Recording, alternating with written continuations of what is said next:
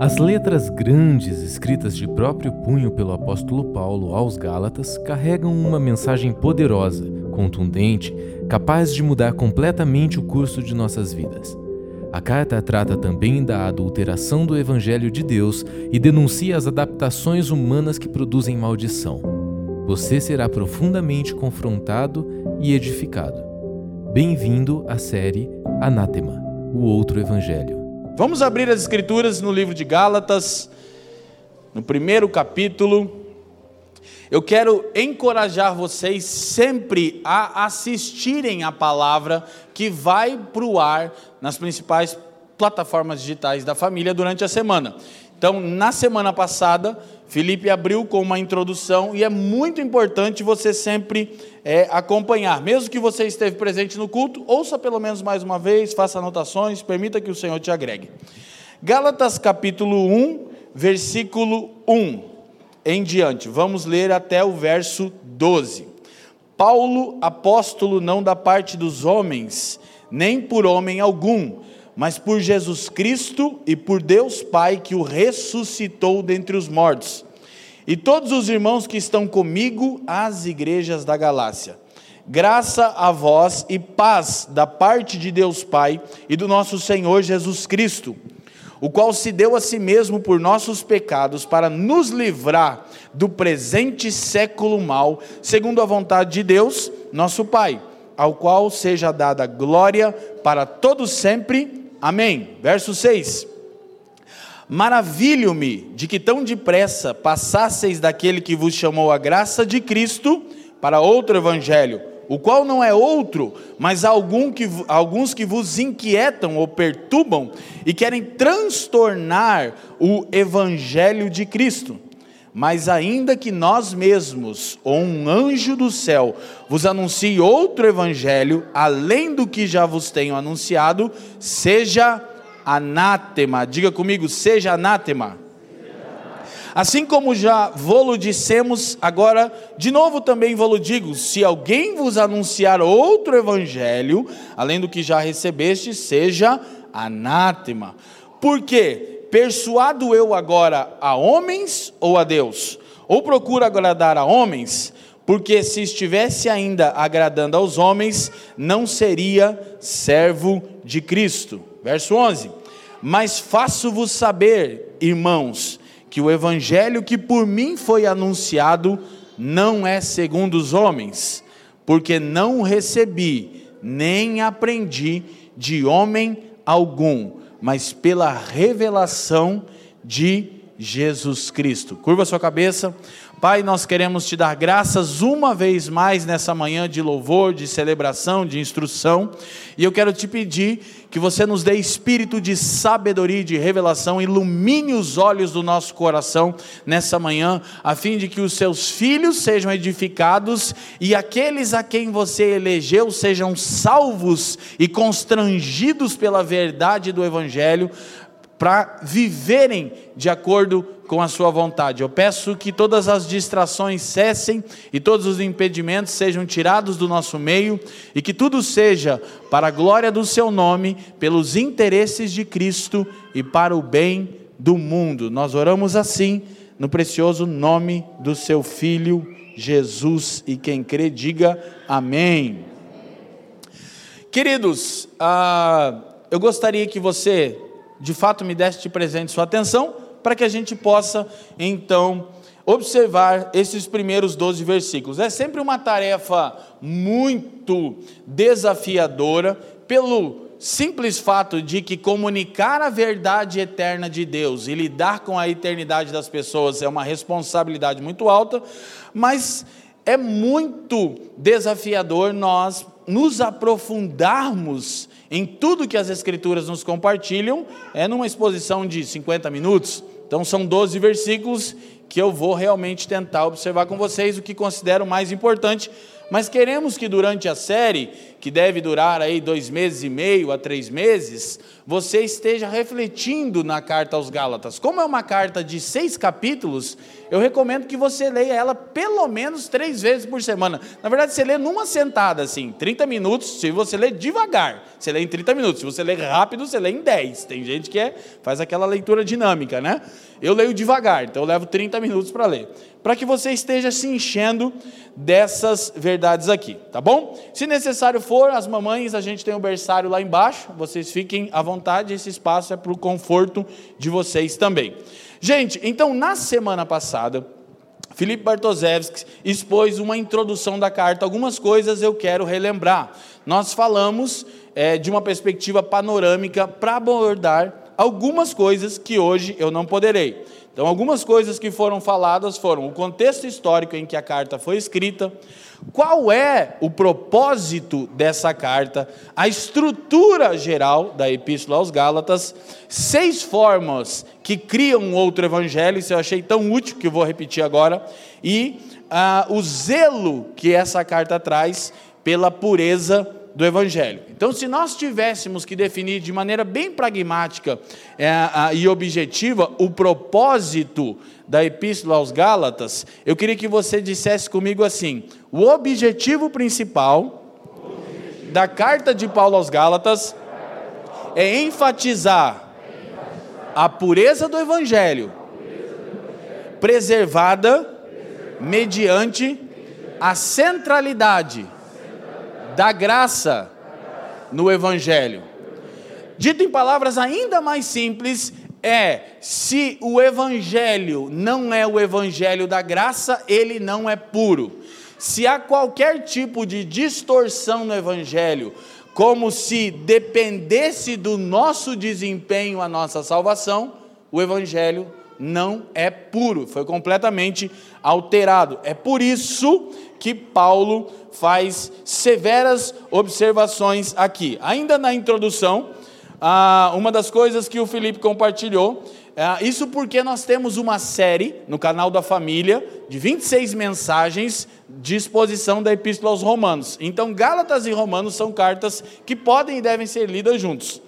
Gálatas e Romanos são cartas complementares, contudo, Enquanto o objetivo de Romanos era tratar de como a centralidade do evangelho é crucial para a vida de uma igreja local, em Gálatas, Paulo é enfático em afirmar o quanto a centralidade da graça é essencial para a saúde do evangelho. De sorte que em Romanos o foco está em um povo centrado no evangelho, e em Gálatas um evangelho centrado na graça. Amém? Eu achei isso tão maravilhoso. Vamos celebrar os irmãos que estão entre nós. Né? Dentre tantos comentários, a contribuição do Felipe é sempre muito útil. Então, isso é muito bom.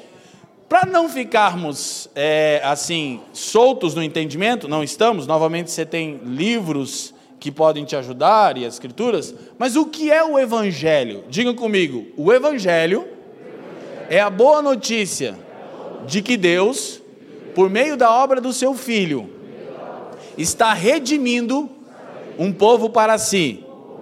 E juntamente com a redenção desse povo, irá trazer, nos tempos vindouros, restauração sobre toda a ordem criada, conforme seu plano original. Então é um resumo pragmático do que é o Evangelho, a boa nova de que em Cristo Deus está redimindo um povo para si e anunciando que chegará o tempo em que todas as coisas no universo serão restauradas conforme criadas por Deus em seu plano original. Isso é o Evangelho.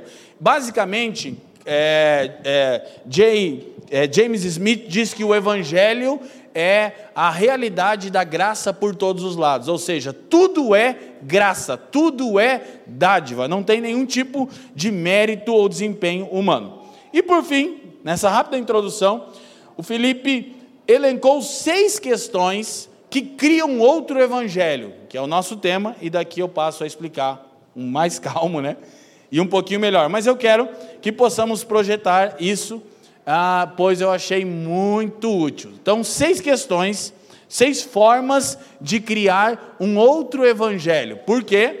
Porque a epístola de Paulo aos Gálatas combate um outro evangelho, o falso evangelho, que pode ser exemplificado no evangelho das obras. Diga comigo, evangelho das obras. O que é o evangelho das, das, obras? É o falso ensino de que eu e você somos salvos porque temos um desempenho digno de salvação diante de Deus. Ou seja, nós não fomos salvos pela misericórdia de Deus que nos elegeu e nos resgatou. Nós somos salvos porque afinal nós somos bonzinhos. É? E há muitos, infelizmente, cristãos nos nossos dias que acreditam que a salvação deles depende do desempenho deles, de maneira que quando você está andando certinho, Deus está feliz e você está a caminho do céu. Quando você erra, Deus está com ódio e você faz meia volta a caminho do inferno. Esse é o falso evangelho, é o evangelho das obras. Então, a primeira coisa, é, a primeira forma de criar um outro evangelho é acrescentar algo ao evangelho. Então, o que é o outro evangelho? O outro evangelho é Cristo. É Cristo. Vamos todos juntos, digam: o outro evangelho é Cristo e mais alguma coisa. É assim: Cristo e o dízimo, Cristo e o jejum, Cristo e a oração, Cristo e a obra social. Isso é o outro evangelho. No caso dos Gálatas, era Cristo e a circuncisão.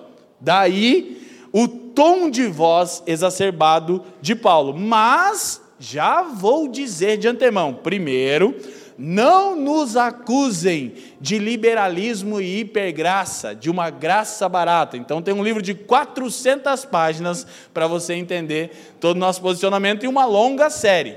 Eu vou me policiar, porque a gente tem tanto temor de ser mal compreendido, que os irmãos pensem que a gente prega o evangelho do pode tudo também que aí eu fico pregando os outros capítulos da carta. Hoje eu vou ficar só aqui como se não tivesse o resto, mas fica calmo, lê o livro, acompanhe a série, tá bom? Só no final da série você pode ter uma conclusão daquilo que a gente está falando. Mas hoje, nesses primeiros versículos, nós queremos combater o outro evangelho, que é Cristo e mais alguma coisa. E, infelizmente, grande parte dos que aqui estão aprenderam a vida inteira que depende sim do seu desempenho para serem e para se manterem salvos. E por isso vivem sem a paz conferida pelo evangelho. Segunda forma de acrescentar, de criar um outro evangelho. Acrescentar elementos da cultura ao evangelho.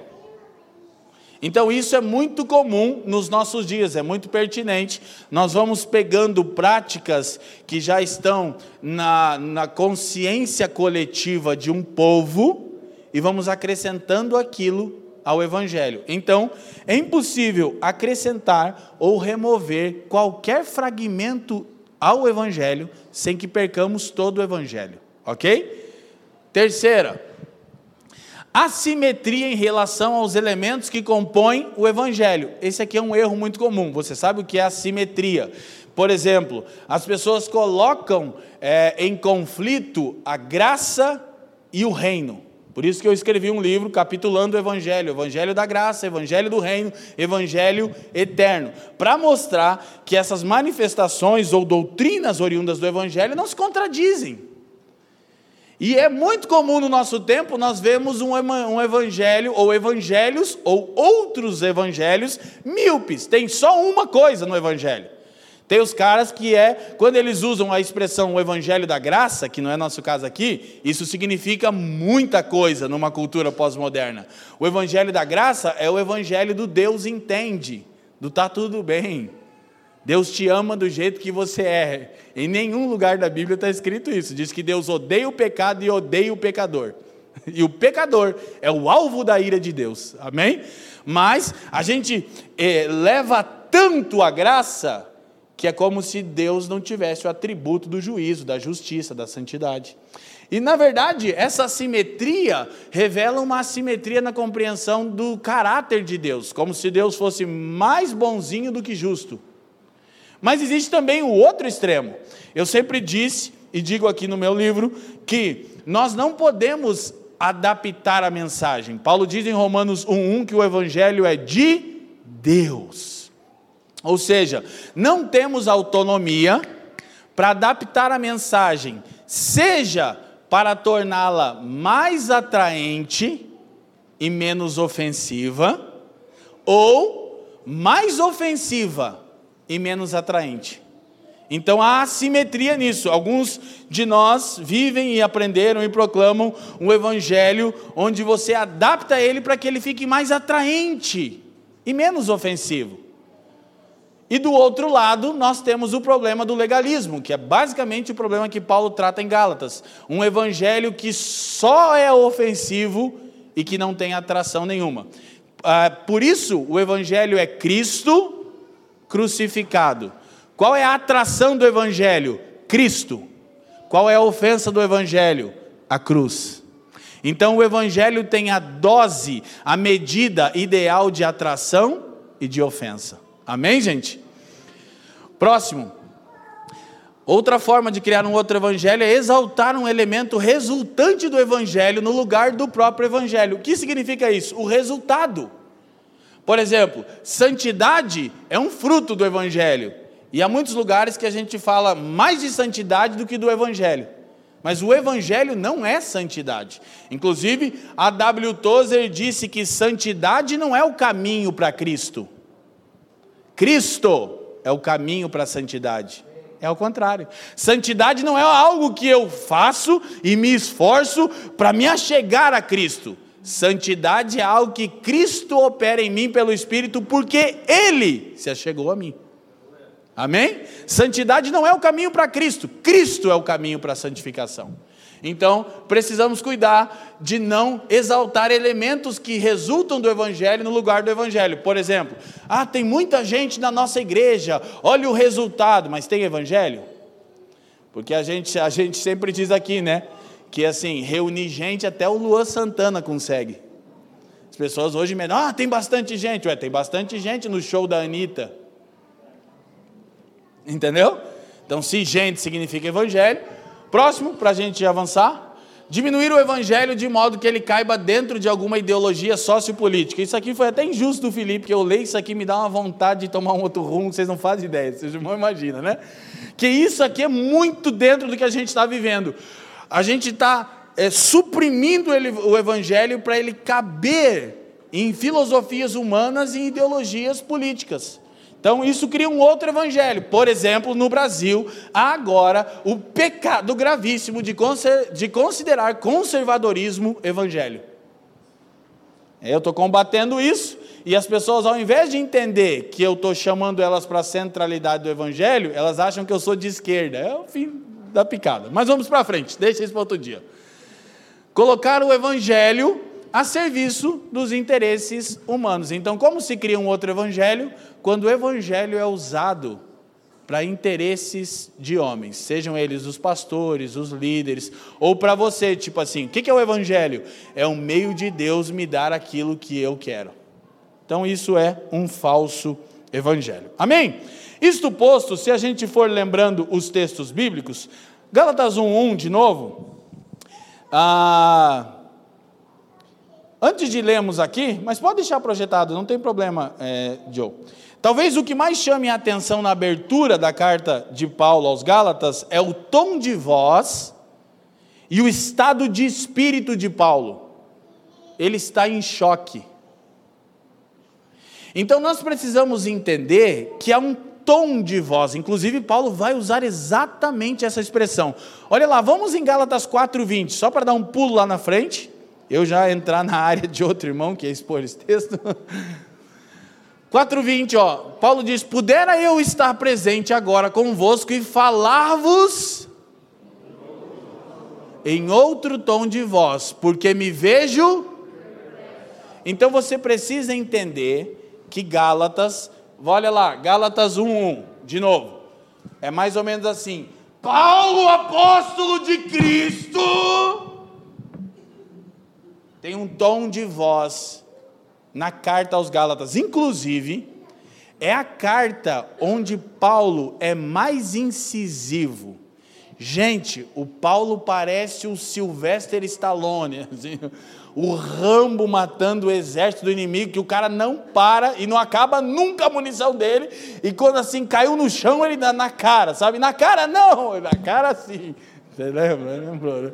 Cara não, para não estragar o velório. Bum! De quem? Dos falsos mestres. Quem eram os falsos mestres? Os que estavam ensinando outro evangelho. O que é outro evangelho? Cristo e mais alguma coisa. Então nós precisamos ter em mente o porquê Paulo tem esse tom de voz, o seu estado de espírito é de perplexidade, de maneira que há várias coisas incomuns nessa epístola. Ela não é uma epístola como todas as outras epístolas que Paulo escreveu.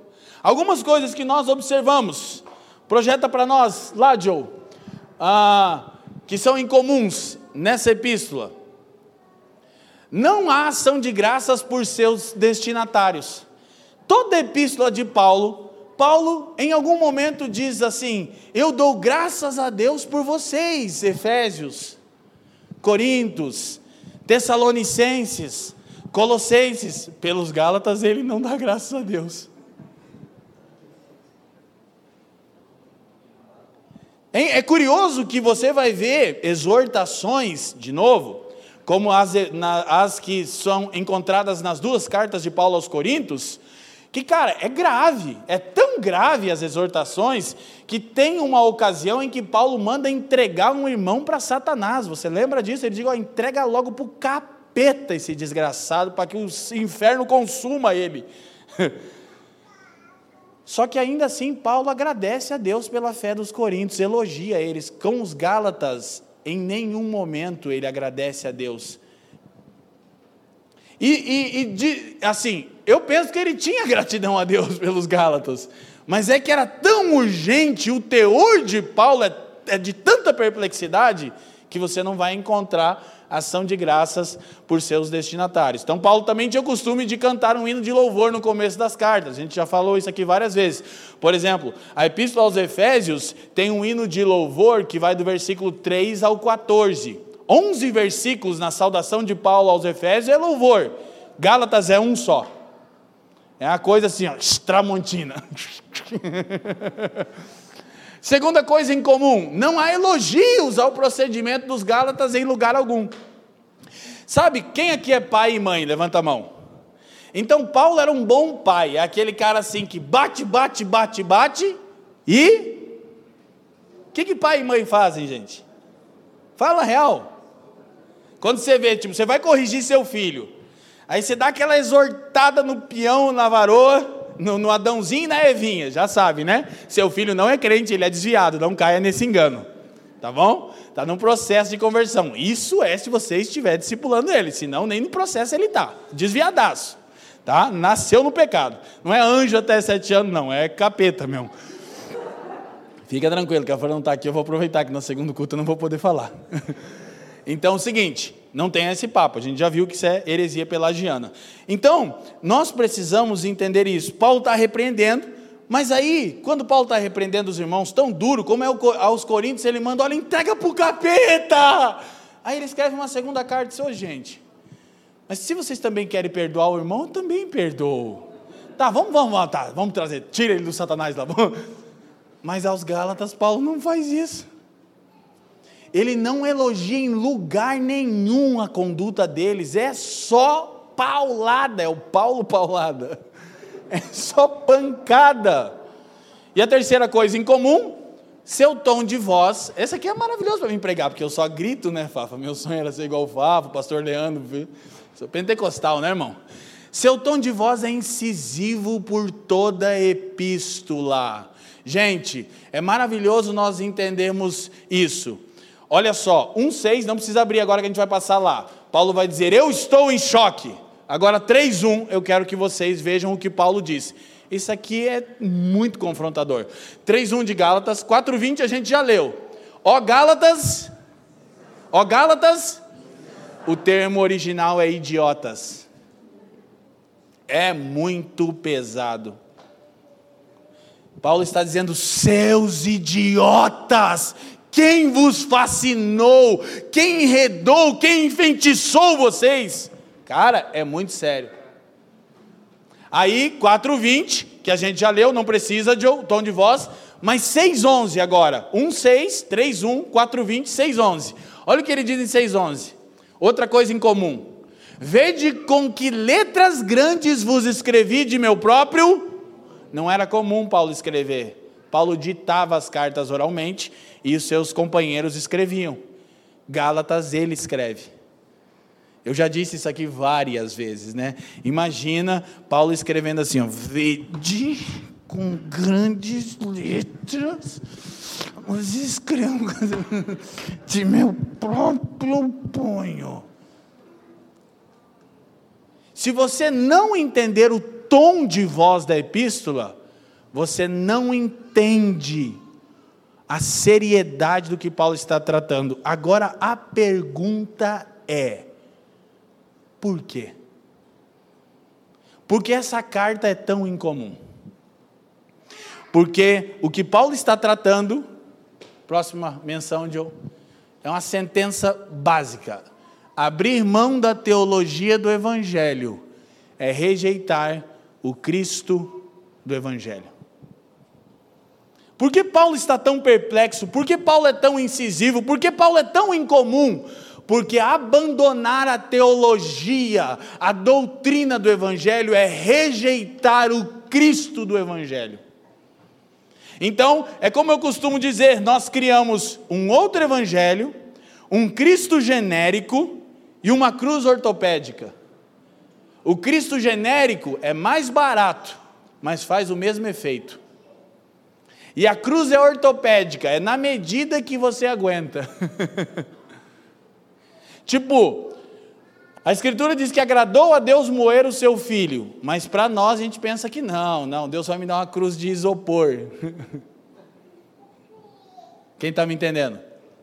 Então nós precisamos ter isso em mente. Aí Paulo então passa a falar diretamente com eles, como nós vimos, versículo 1 Paulo, apóstolo, não da parte dos homens, nem por intermédio de homem algum, mas por Jesus Cristo e por Deus Pai, que o ressuscitou dentre os mortos. Então, um dos temas centrais da carta é a defesa da pureza do Evangelho e a legitimidade do seu apostolado. Paulo está defendendo o Evangelho e o seu apostolado.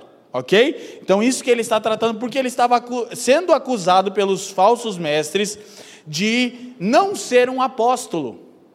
Gente, o Paulo fica tão insensato aqui nos Gálatas, é, e ele diz isso, ele diz aos Coríntios, que ele, para provar que ele não recebeu esse comissionamento de apóstolo nenhum, no capítulo 2 ele vai dizer: Eu nem conhecia os apóstolos. Quando eu subi ter com eles em Jerusalém, já fazia três anos. E sabe o que, que Paulo diz? Os caras que andaram com Jesus. Ele diz assim: ó, eles não me acrescentaram nada. Aí você diz, o cara era. cara era brincadeira, né, mano? Nada. Ele foi ter comunhão, ele ficou 15 dias em Jerusalém. Ele não receberia toda a revelação do Evangelho em 15 dias. Ele disse: Eu fui só ter comunhão com Pedro, Tiago e João, que eram as colunas da igreja. Aí ele diz: Mas assim, Deus também não aceita aparência, não. Cara, parece até que ele está criticando os irmãos. Não, ele está dizendo: Não, meu apostolado não é humano. Eu não sou um apóstolo da parte dos homens, nem ordenado por homem algum. E os apóstolos, de fato, todos eles, não eram apóstolos da parte dos homens, nem por intermédio de homem algum. Todos foram comissionados pelo próprio Cristo. Ouça, é por isso que não existem mais apóstolos. Porque os apóstolos foram comissionados por Cristo. Nós somos pastores, evangelistas e mestres. Escute isso. Preste atenção. Efésios 4:11, o próprio Paulo diz que Cristo deu à igreja homens dons para sua edificação. Aí ele diz: Ele deu uns para apóstolos, profetas, pastores, evangelistas e mestres. Em Efésios também 2:20, que vai aparecer aqui pequeno numa citação, Paulo diz que nós, a igreja, estamos edificados sobre o fundamento dos apóstolos e dos profetas. Digam comigo, fundamento dos apóstolos e profetas. Do que Paulo está falando? De todo o serviço profético da primeira aliança, os profetas do Antigo Testamento, e da vocação apostólica dos homens que Jesus chamou.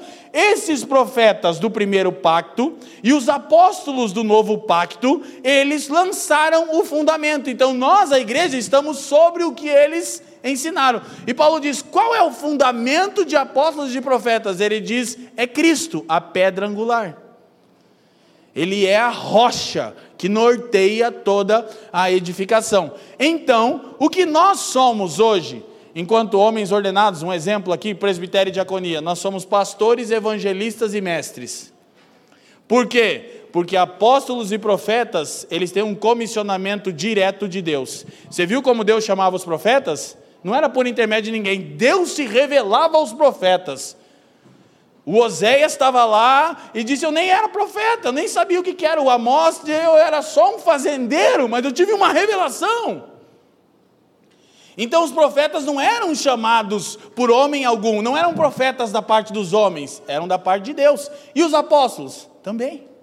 Então Paulo diz: Ei, eles são chamados por Cristo, eu também.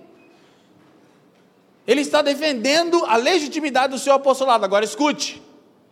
Primeiro, que eu não irei comparar Paulo com aqueles que se dizem apóstolos nos nossos dias, seria desonrar a memória de Paulo. Mas o pior é que quando esses que equivocadamente se dizem apóstolos, o pior é quando eles reivindicam honra. E Paulo está defendendo o seu apostolado não porque quer honra, pela pureza da mensagem. Joe, olha o que Paulo diz. Olha, por que, que Paulo defendia seu apostolado? Porque o evangelho que ele pregava estava em jogo.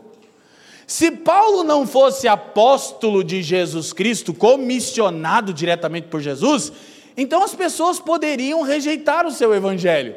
E de fato, o fariam. Sabe o que eles estavam dizendo? Esse evangelho não é de Cristo. Paulo não é um apóstolo. Paulo diz: Eu sou um apóstolo, sim. Mas não é o título que está em questão, é a mensagem. Por quê? Aí, por isso ele defendia sua autoridade apostólica, para defender sua mensagem. Não era a respeito da posição dele, era a respeito da mensagem dele. Ele diz sim, Cristo apareceu a mim. Tanto que Gálatas 1 e 2 é uma das maiores biografias de Paulo. Ele fala, tá bom, então vou contar para vocês como é que aconteceu. Eu estava assim, respirando ódio, tá, tá, tá, tive uma visão. Depois eu fui para a Arábia, fiquei anos lá. E depois só eu fui a Jerusalém ver o Pedro, o Tiago, os colunas. Não me acrescentaram coisa nenhuma, Deus não está nem aí para aparência.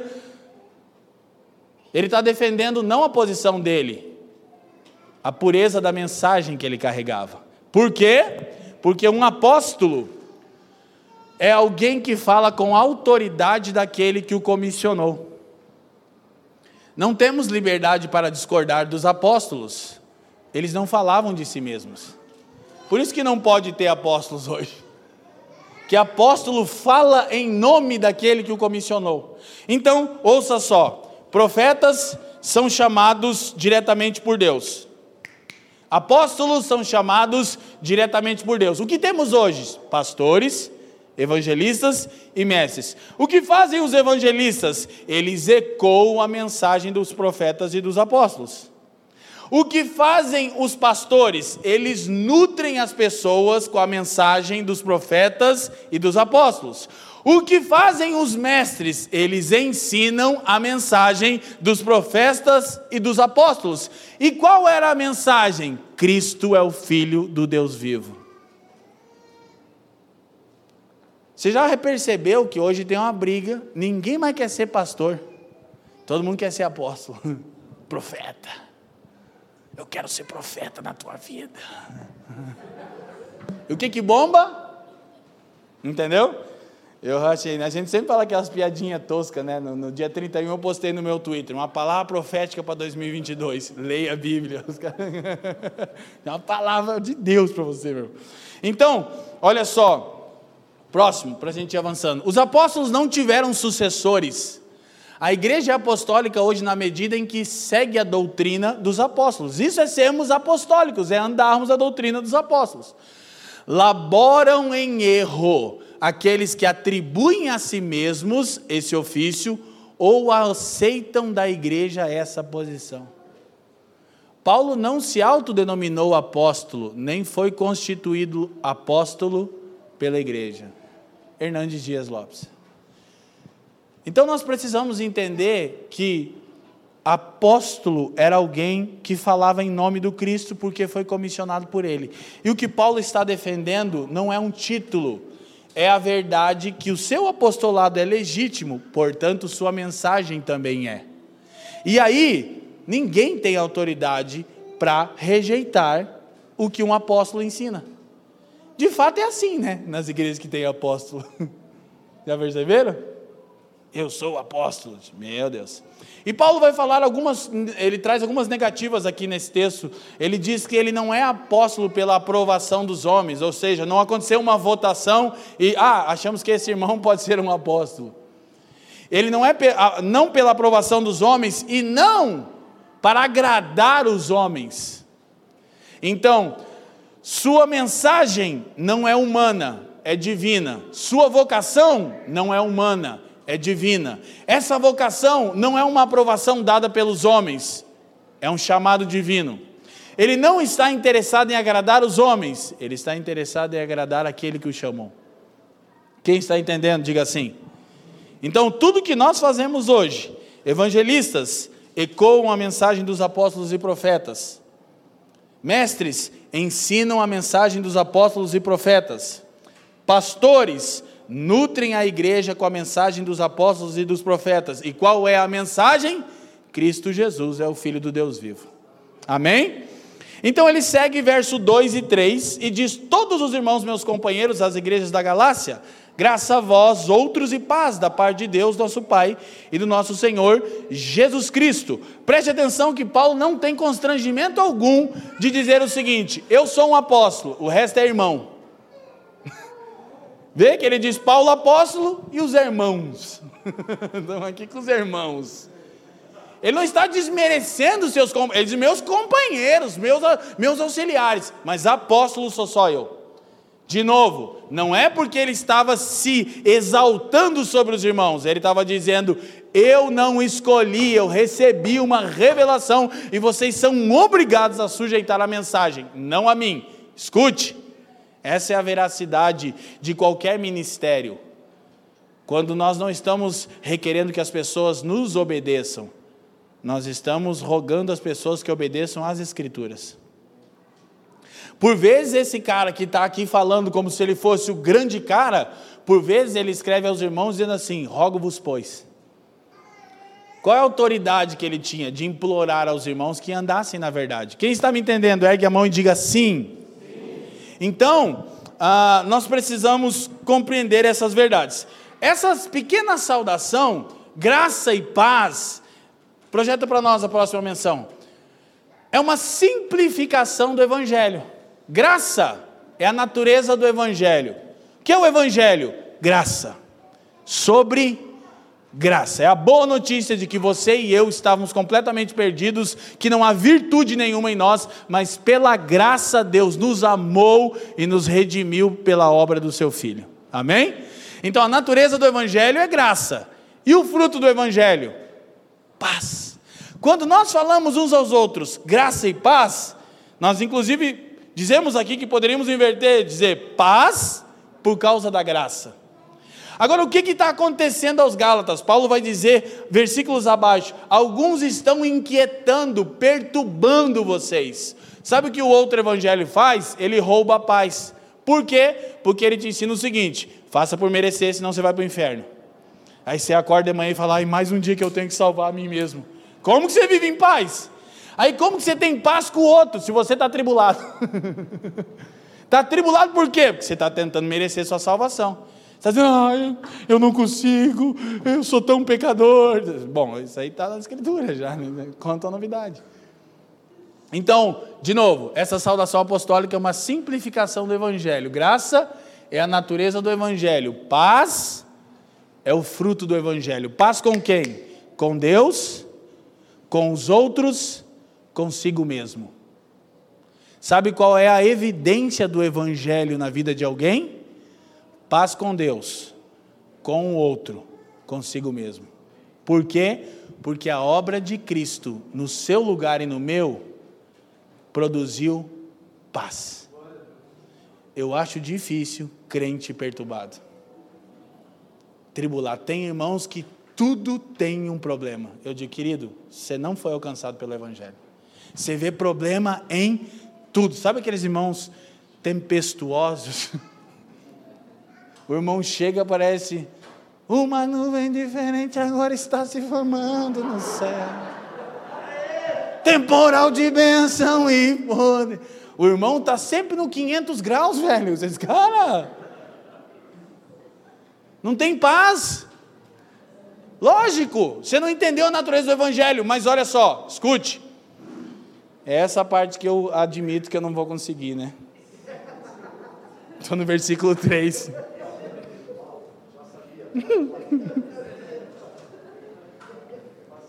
Muito tempo sem pregar.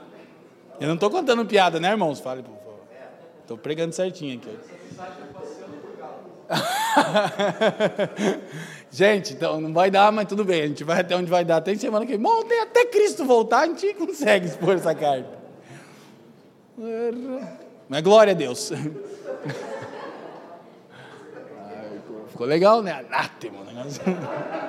Mas já deu errado mesmo, né, irmão? Pai do quê? Mas amém, amém, amém. Então, voltemos aqui. Olha só. O evangelho das obras, eu vou focar nisso. Ele gera uma condição interna de inquietação e perturbação. Por quê? Porque eu penso que Deus está constantemente irado contra mim porque eu não consigo alcançar as exigências de Deus.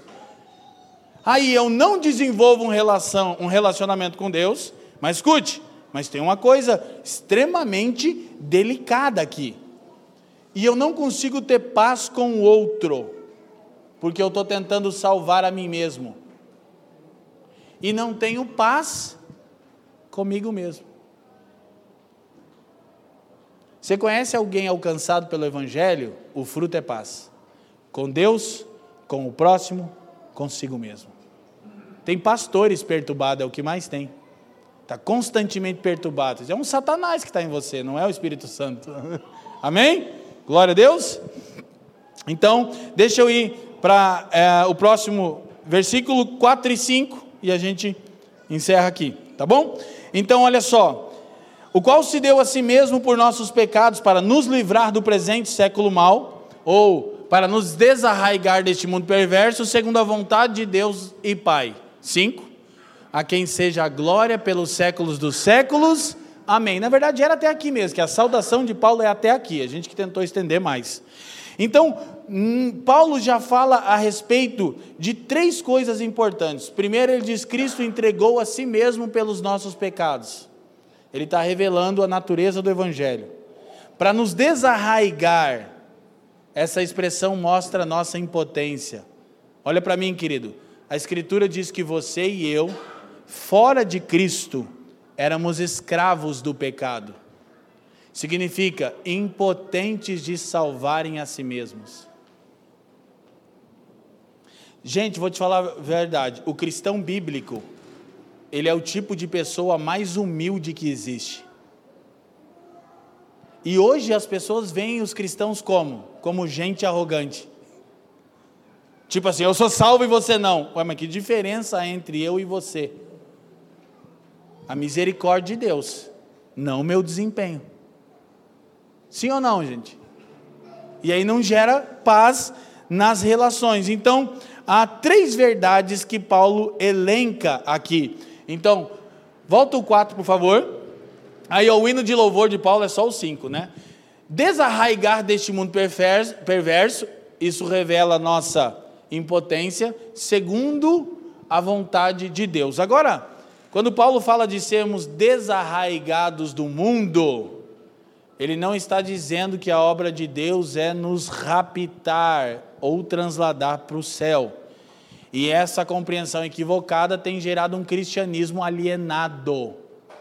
Pessoas que acreditam que ser cristão é não viver no mundo, né? Nós queremos sair do mundo. Não. O termo grego aqui para mundo é aion, significa era presente. Paulo está falando que Deus em Cristo nos desarraigou, a palavra é libertou do sistema perverso Ou seja, não vivemos mais escravizados pelo sistema perverso dessa era e não nos comportamos de acordo com essa era. Os valores que nos guiam não são os mesmos, ou ao menos não deveriam ser. Quem está me entendendo, diga assim. Então, primeiro, o que aprendemos aqui? A. Cristo se entregou a si mesmo. Não, tinha um outro antes. Tem aí, Joe? Vê lá para a gente encerrar. Não. Vai lá, volta. Vai dar tudo certo. Viu, gente? Aí o Joe tinha que dar dele hoje, né? Não podia ser diferente. É para ter A, B e C aí, Joe. Natureza do sacrifício. Senão eu falo aqui. Não tem? Três verdades a gente viu ali, tá bom? A projeção ajuda mais a fixar, enquanto ele acha. Primeiro, a natureza do sacrifício de Cristo é substitutiva. Essa é uma verdade importante do Evangelho. Ou seja, a morte de Cristo substitui a exigência que Deus tinha para conosco. Por isso que Paulo está combatendo o outro evangelho que diz: olha, Cristo morreu, mas agora você precisa fazer a sua parte. Escute, vou dizer de novo, a gente vai continuar mostrando a doutrina da santificação. O que nós precisamos entender é que sim, há exigências no Evangelho, mas o que o Evangelho exige, ele primeiro doa. Ou seja, a nova natureza que nós recebemos nos capacita a dar o fruto que o Evangelho exige. A natureza do sacrifício de Cristo é substitutiva. Ele nos substitui. Então nós somos justificados em Cristo Jesus. Somos chamados de justo, não pelo nosso desempenho, pela obra de Cristo. B. O propósito do sacrifício de Cristo é redentivo. O que é redenção? É libertação de alguém por meio do pagamento da fiança. Então, de novo, estávamos escravizados, não há capacidade em nós, mas Cristo nos redimiu. E terceiro, para fecharmos, a origem do sacrifício, a vontade de Deus. Essa talvez é a coisa mais bela que Paulo vai dizer para que a gente possa finalizar aqui. Ouça, de novo, versículo 4, Joe. Por favor, isso é muito importante. Olha só, aí ele vai levantar um hino de louvor. Então, Cristo se entregou pelos nossos pecados, nos substituiu, não é pelos pecados dele, é pelo seu e pelo meu ok? Para nos desarraigar desse sistema perverso, para que sejamos transformados e livres da escravidão desse tempo, de gente que vive só por dinheiro e felicidade afetiva, gente epidérmica que só vive pelo que sente, não tem valores. Eu estou sentindo isso, eu faço o que eu estou sentindo. Espírito da época, né? E tudo isso, Paulo diz, por que, que Cristo fez isso? Ele diz, por causa da vontade do Pai. Essa é a coisa mais maravilhosa. Por que, que você e eu, que cremos, somos salvos? Porque Deus quis. Ponto final. Não é porque merecíamos, não é porque não éramos tão ruins assim, é porque Deus desejou. Então ele diz: e por quê? Por causa da vontade de Deus. Aí ele levanta o hino de louvor, que aqui em Gálatas é um só versículo e passa as exortações. A quem seja a glória pelos séculos dos séculos. Amém. Por que, que a glória é a Cristo Jesus? Porque a obra inteira é de Cristo Jesus. Amém? Então, semana que vem a gente parte bem do ponto onde nós vamos observar a perplexidade de Paulo. Mas eu quero concluir enfatizando isso. A natureza do sacrifício de Cristo é substitutiva. Ele fez, escuta, o que você e eu não podíamos fazer. Todas as vezes que você disser, mas Leandro, eu não consigo, eu já sei, e eu também não. Mas se nos rendermos a Cristo, Ele em nós faz. Amém? A, a, a, o propósito do sacrifício de Cristo é redentivo, é justamente porque éramos escravizados que Ele nos dá vida e liberdade. E a origem do sacrifício de Cristo é única e exclusivamente a vontade de Deus, não é por nenhuma outra razão. Então a boa notícia dessa manhã, ouçam, é: se nós estamos em Cristo, ou se você está aqui ouvindo a pregação do Evangelho e tem a oportunidade de crer no Evangelho, é por uma única coisa: qual? Deus desejou que assim fosse. Amém? E se Deus quis você e quis a mim, ninguém pode nos arrebatar de Suas mãos. Aí está a segurança da salvação. Porque não fomos salvos pela nossa vontade, mas pela vontade de Deus. Obrigado por nos ouvir. A Família dos que Creem é uma igreja local em Curitiba comprometida com o Evangelho e a vida em comunidade. Para nos conhecer melhor e manter contato, acesse famíliadosquecreem.com.br.